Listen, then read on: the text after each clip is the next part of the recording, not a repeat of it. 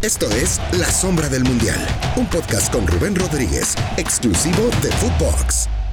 Hola, qué gusto acompañarte a donde estés, en donde estés. Recuerda que La Sombra del Mundial estás a un clic, dale play en cualquier plataforma, en Spotify, donde gustes. Obviamente estamos en Spotify en cualquier momento, en cualquier instante. Episodio 8, episodio 8 de La Sombra del Mundial. Muchas gracias por su preferencia. Y evidentemente, hoy en el fútbol pasa un fenómeno. Pocas figuras llegan. Y si el que llega como figura no se logra consolidar o no logra demostrar, y el que llega como promesa tampoco se convierte en figura. ¿Qué está pasando en específico en el fútbol mexicano? Que los equipos no tienen referentes en sus filas, hay pocas personalidades que te inviten a ir a un estadio, que te inviten a seguir al club. Lo sigues por una parte a veces hasta familiar, por una parte de eh, costumbre. Yo le voy a la América porque mi familia le va a la América, yo le voy a Chivas porque mi familia le va a las Chivas, ¿no? Pero de repente esta falta, esta falta de un, de un ganchito.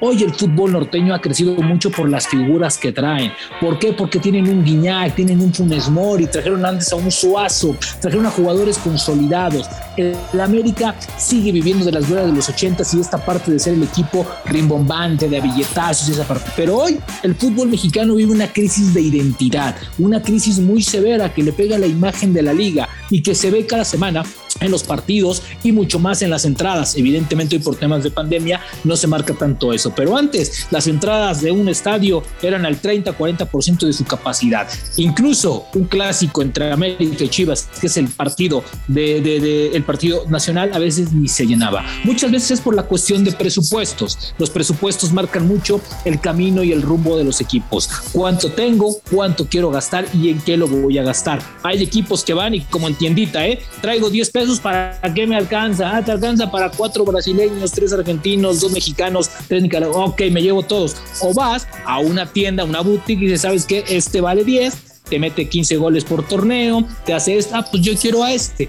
Pero obviamente es de acuerdo al sapo y obviamente es la pedrada, pero también es cierto que lo que traigas en la cartera cuenta mucho como el proyecto. Y hoy en el fútbol mexicano los proyectos no están tan firmes, son proyectos muy volátiles, el tema económico les ha pegado, pero además la proyección. Yo parto de una idea, para mí, y no es, y no empecemos de que no, los regios son los mejores, no. Para mí, dos proyectos muy importantes son los que tienen Monterrey y Tigres, porque están sustentados en hechos, en dinero y tienen proyección. Y yo y el futbolista, antes de ver al América y a Chivas, ven a Tigres y a Monterrey. Les duela a quien le duela. Y bueno, para hablar de esto y otras cosas más, sobre todo de la inversión de jugadores, obviamente tengo a, una a un muy buen amigo y un muy buen invitado, que pocos lo saben, ¿eh? Pero este güey trajo a Chupete Suazo y trajo a Funes Mori hoy goleadores históricos de Rayados de Monterrey. Mi querido Miguel Salvador, qué gusto tenerte, porque poca gente sabe, y sí te lo voy a decir, sí, que tienes un ojo clínico. No cualquiera trae a Suazo y no cualquiera trae a Funes Mori, los presenta y se vuelven historia en un club como Rayados de Monterrey. ¿Cómo estás, hermano? Qué gusto saludarte. ¿Qué tal, Rubén? Al contrario, muchísimas gracias a ti. Un gusto, un gusto saludarte, un gusto participar aquí en, en, en este, ahora sí que tu nueva se puede decir sección, ¿no? Sí, es una eh, nueva eh, ventana de fútbol. Una nueva ventana de, que estás corriendo y, pues sí, ah, como bien dices, ¿no? Ya entrando en el tema, eh, pues te da mucha alegría, ¿no? Ver que, jugadores que en su momento me, me tocó contratarlos, hoy hacen historia en el Club Monterrey, ¿no? ¿Cómo traes a Suazo? ¿Cómo traes a Suazo y cómo traes a Funes Mori? Se, se, se, convierten en dos delanteros icónicos, no solamente para Rayados, un club el cual estuviste mucho tiempo, sino para el fútbol mexicano. ¿Cómo le haces para traer este tipo de jugadores? Bueno, fíjate, son eh, maneras totalmente distintas. ¿eh? La de Suazo, en ese momento Suazo era una figura en Sudamérica. Imagínate. Estaba, estaba rompiéndola, estaba con el Colo Colo y a nivel Libertadores. Eh, entramos en contacto con, con su agente, le, le, comentamos del interés. como que ahí había cierta duda, y no se me olvida que un día le digo a Miguel Herrera, Miguel Herrera, el técnico, le digo. Ah, el, Piojo fue otro con los que eh, estaban los dos. sí, el Piojo estaba de entrenador y le digo a Miguel, Miguel, vámonos. ¿A dónde vamos? Vamos a, Santiago de Chile a comer con Suazo a conocer. volamos eh, México, Buenos Aires, Buenos Aires, Santiago. Llegó su agente por nosotros al aeropuerto y nos fuimos a un restaurante para, para comer con Suazo y lo estábamos esperando Y en lo que llegaba Suazo, su agente nos comentaba que Suazo no creía que íbamos a conocerlo. Entonces llegó Humberto, el chupete llegó, nos conocimos, comimos, platicamos, porque yo siempre creo que es muy importante el, tener ese contacto visual con la gente que vas a contratar, te dice mucho, puedes interpretar muchas cosas. Estuvimos ahí, imagínate la comida, de la comida nos regresaron al aeropuerto y del aeropuerto Miguel y yo volamos a, a Buenos Aires, ahí dormíamos y nos regresamos a México. O sea, fuiste a comer con Suazo. Nada más fuimos a comer con Suazo a conocerlo. Y llegando a Buenos Aires, recibo la llamada de su representante y nos dice que, el Chupete quiere venir a Monterrey por el detalle que tuvimos de irlo a conocer. Y ahí, se, y ahí, y ahí ahora sí que empieza todo el proceso, ya tenemos el, el aval de, del Chupete, pues ahora toda la, la, estructura y toda la ingeniería financiera con el, con el Colo Colo, ¿no? Y afortunadamente eh, nos pusimos de acuerdo. Lógico, no eran los valores que, hoy escuchas que se manejan con cualquier jugador. Eh, nos pusimos de acuerdo y, llegó el chupete. Y, pero no es solo que llegue, después tienes que estar convencido del jugador que traes. ¿Por qué? ¿Por qué te lo digo? Porque esos primeros seis meses a, a Humberto no le va como quisiera él o como quisiéramos nosotros. Pero sabes de la calidad de Humberto. El entorno, tú sabes que aquí en Monterrey aquí en Nuevo León eh, el, entorno es complicado, es difícil. El entorno hasta cierto momento pedía la salida de Suazo. Había mucho, mucha gente que quería que se fuera Suazo. Eh, en ese, con, todos esos rumores empezaron a, surgir que había equipos que lo querían, que lo quería el Independiente de Argentina. Nunca nos hablábamos nosotros el Independiente, pero siempre ya ves el, el manoseo estábamos en Interliga, Rubén, y, en un momento ahí con Suazo, Suazo estaba molesto porque él creía que nosotros le habíamos ocultado que un supuesto ofrecimiento de, del Independiente. Y cuando él ahí se dio cuenta que no era tal, que, que, no había tal ofrecimiento, justo coincidía que había una rueda de prensa previo a la Interliga, eh, a la participación de Monterrey, y a él le tocaba ir. Cuando fue a la rueda de prensa, yo decía, ¿qué va a pasar? ¿Qué va a decir? A lo mejor va a decir, me voy de aquí, ya no quiero estar y al contrario, Suazo al ver eso que, que, nosotros le estuvimos diciendo las cosas como son, se paró en la rueda de prensa y dijo, yo voy a quedarme en Monterrey, yo quiero hacer historia aquí, yo quiero ser campeón. Y de ahí empezó el despegue de Suazo. Ese fue Suazo. Funes Mori. Funes Mori, eh, estamos con, con, con Mohamed, Mohamed entrenador, y Mohamed siempre comentó que, que, que hay muchos delanteros en, en Argentina, sobre todo en River, que son como la, la segunda línea de abajo de que es ahorita la figura. que son muy buenos, pero que están topados y que nunca tienen esa oportunidad. Que esos son, que hay delanteros bien, bien, bien, bien interesantes, que, y que uno de ellos sea Rogelio Funes Rogelio ya había sido comprado por el Benfica y estaba prestado en Turquía. Cuando entró en contacto con, con su gente para ver la posibilidad de, de que se pudiera venir al, fútbol mexicano. ¿Qué pasa en esos momentos, Rubén? Que coincide que, que Rogelio eh, había estado en Benfica, no había tenido esa regularidad, estaba en Turquía. Entonces, eh, se puede decir, estaba en incertidumbre de, de si despegaba o no. Se da esa coyuntura de que quiera venir, que al Monterrey eh, le hablas de, sabe quién es el equipo, de la estructura, todo, y se anima. Y ahí empieza la historia. Ahí había más, más, más lana, ¿no? O sea, ya los presupuestos ya estaban más, un poco más inflados que cuando llegó Escuazo y todas estas figuras, ¿no? Ya se pagaba más, digamos eh, así. Es que, es que tendríamos, híjole, llevar lo que costó Suazo en, ese momento a, la actualidad, ¿no? Pero a lo mejor tú me vas a decir, no, hombre, Funes Mori costó 10 millones de dólares. No, 8 tampoco. O sea, eh, si me explico, eh, antes, bueno, en mi época eran verdaderas negociaciones. Eso, el arte de negociarlo, ¿no? No, saber no, no, no, no, eran, no era a billetazos. Y de repente, ten, ¿por qué? Porque tenías un, nosotros en ese momento teníamos un presupuesto, eh, como te digo, en ese tiempo lo que teníamos, con eso era lo que teníamos que trabajar. Y, y, bueno, y queríamos a veces algún jugador y se salía el presupuesto y tenías que enfriar la negociación y ellos querían seis pesos, tú les decías, yo te puedo dar tres. No, no, no, tenías que como se dice futbolísticamente, pisa el balón, enfríala. y a lo mejor al, al tercer día que el equipo del otro equipo no recibía noticias tuyas, se hacían presentes con alguna llamada de la gente o algo.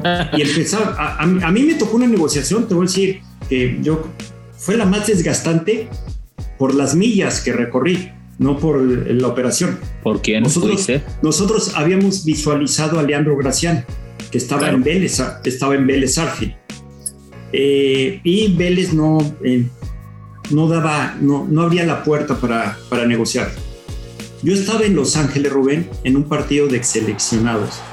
Jugábamos el partido el sábado y el viernes yo estaba cenando con Beto Andrade, Roberto Ruiz Esparza, o sea, puros ex seleccionados, cuando recibo una llamada de Raúl Gámez. En ese tiempo era el presidente de Vélez Y me dice, Luis Miguel, se puede dar lo de Leandro Gracián. ¿Seguro? Sí, me dice, ¿puedes venir? Mañana llego. Yo el sábado volé no había vuelos de Los Ángeles a Buenos Aires, entonces tuve que volar Los Ángeles, México, México, Buenos Aires.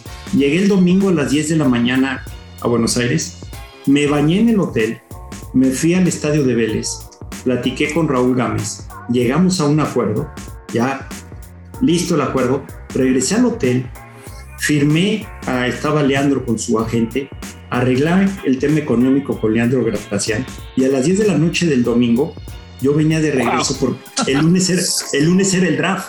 Entonces yo volé el, el, el domingo en la noche Buenos Aires, Miami, Miami, México. Miami, en ese, no, en ese tiempo fue en México, en, el, en un hotel de, en un hotel de reforma. No sé ya, si el último que fue ahí, sí me acuerdo de En un hotel de reforma, no me acuerdo del hotel. y, y, ahí, y ahí llegué, pero, pero fíjate las distancias y fueron negociaciones como todo que, que, que, oye, a ver esto, no, búscale como sí, como no. Entonces, eh, eran procesos que tienes que a veces aprender a, de repente aflojar un poquito. Oye, pero, pero, pero le hacías como a la vieja unsanza, mi querido eh, eh, amigo. O sea, le hacías como le hacía Panchito Hernández en el América, este icónico hombre que, que buscaba talentos. Iba, conocía al jugador, se sentaba, lo seguía por meses.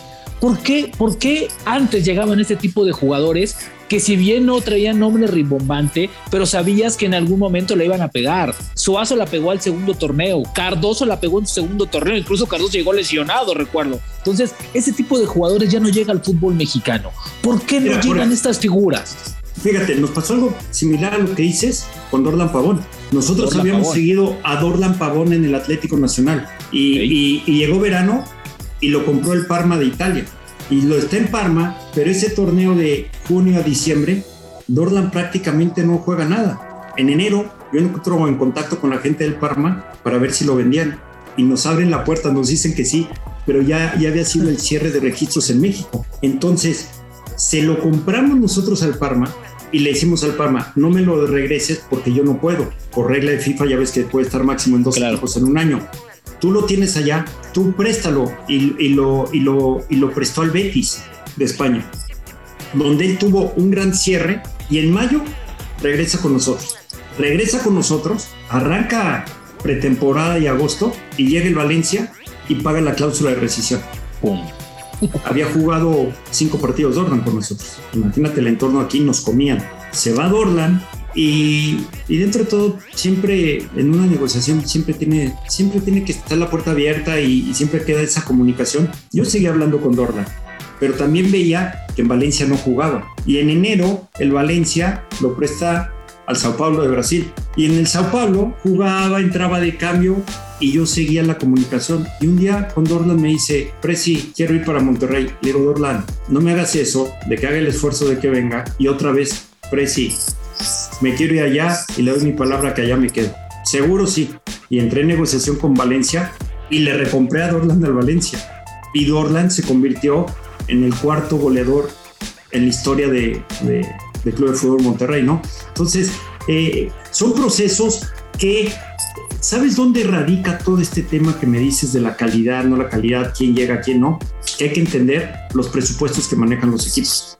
Hoy en día hay equipos que pueden tener unos presupuestos muy, muy altos eh, y que se pueden dar el lujo de traer jugadores de 10, 12, 14, 16 millones de dólares. Pero hay otros equipos que no tienen esos presupuestos, que sus, presupuestos son, eh, son muy cortos y sobre eso tienen que operar.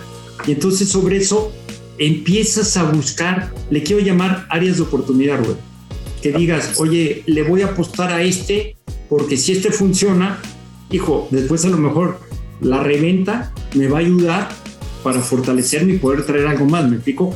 A veces son apuestas, yo te lo digo, aquí en Monterrey, en los años que tuve, sí corrimos apuestas, a veces o muchas veces a la gente no le gustaba, pero dentro del presupuesto que teníamos era lo que podíamos hacer. Una de ellas fue Rodallega, el colombiano, que estuvo aquí en Monterrey, no funcionaba, se fue al Atlas, anduvo muy bien, regresó al Monterrey, no andaba, se fue al Necaxa y de ahí se fue vendido a Inglaterra y jugó en Inglaterra 7, 8 años. Entonces, y después hay otros casos de jugadores que sí, que en mutuo acuerdo con el entrenador de platicar y ver opciones y características decías, hay que apostarle a ver si pega. No pegaban, sí, pero de repente eran apuestas no fuertes, ¿me explico? Esta teoría de que hay jugadores para esta teoría de que hay jugadores para ciertos equipos sí puede aplicar, es decir, hay equipos que manejan mayor presión, equipos donde la afición se mete más, donde la pasión es más fuerte. Monterrey es un es un estado donde se polariza por completo. Allá no existe selección mexicana, no existe el América, no existe Guadalajara, es Monterrey y Tigres. Lo demás está en tercer sitio y segundo es el rival, o sea, no les interesa absolutamente nada. O sea, hay jugadores que pueden aguantar esto y otros que no. O sea, realmente es eso. Y la diferencia la hace el que estés con el jugador, tú como directivo, como club, que estés cerca, que, que, que, lo sigas, que le demuestres que realmente lo quieres, que no solamente veas los números. Sí, bien, hay dos temas. Primero, el tema presupuestal, si pueden llegar. Y segundo, eh, igual, si lo ves y confías y crees que es un, un, jugador que, que, puede y que debe darte, también hay que estar cerca. Es, es que hay que entender en el fútbol, Rubén, eh, vamos a llamarles una empresa donde tu maquinaria son seres humanos. Y atrás de esos seres humanos hay historias de todo tipo. Hay historias que te puedes asustar de cómo vienen, de, de, su, de, su, niñez, de situaciones que viven. Entonces, eh, el chiste es poder entenderlos. Eh, va a haber jugadores que, que si estás cerca de ellos y, y, los apapachas van a, van a explotar eh, o, se fortalecen. Hay jugadores que no, que necesitan que les estés tirando la cuerda para que para sentirse y, desarrollarse. Y tienes que tener esa sensibilidad de entenderlos y también estar cerca. ¿Por qué? Porque es fácil de, estar en los entrenamientos, de verlos, de ver el lenguaje corporal. De repente puedes interpretar que tienen situaciones. Yo un día te lo digo, yo estaba, eh, íbamos a jugar un partido contra en Puebla contra los Lobos de la Universidad Autónoma de Puebla, ¿no? Y, estaba sentado en el vestidor y me senté junto a un jugador y le dije, antes del juego, eh, le dije, ¿cómo estás? Bien. Yo ya lo veía algo y le digo, tu familia, todo está. Y pum, ahí se suelta, no, tengo esta situación, papá, una situación no, no, no de su familia de, eh, de ahí de Monterrey, sino de donde venía, una situación muy difícil. Y ese jugador ese que al rato tiene que dejar todo eso a un lado y, matarse en el campo de juego. Entonces es ir encontrando, ir teniendo esa sensibilidad de, estar cerca, de, de, estar al pendiente. Tampoco se trata de, no eres no soy policía ni nada, a mí esas cosas, si después de un partido se gana y el jugador se va a cenar con su esposa, su novia y se toma una botellita de vino, no pasa nada, a mí no me, no me, no me afecta. Eh, yo como siempre les dije, nada más tengan en cuenta que después de las 2, 2 y media de la mañana empiezan los problemas, entonces traten de siempre, eh, ya en esas horas, ya estar de regreso, eh, es válido, son seres humanos y hay que estar, no se trata de que los consientas, pero sí buscar entenderlos. Y si los vas entendiendo y los vas conociendo y te vas ganando su confianza, es más fácil que ellos puedan eh, explotar, puedan desarrollarse, puedan fortalecer, se sientan seguros para lo que hacen en el campo de juego. Luis Miguel, hay muchos temas que vamos a seguir platicando. Qué amena charla y qué bonita charla de hablar del futbolista. Si usted quiere seguir sabiendo de los jugadores, las figuras, por qué son figuras en el fútbol mexicano, no se pierdan el siguiente episodio. Obviamente seguiremos hablando de esto, hablaremos de la grandeza de los regios, qué tan lejos están o no de los grandes. Eso en el siguiente episodio de La Sombra del Mundial, obviamente con Luis Miguel Salvador. Nos vemos el próximo martes. Esto fue La Sombra del Mundial con Rubén Rodríguez, podcast exclusivo de Footbox.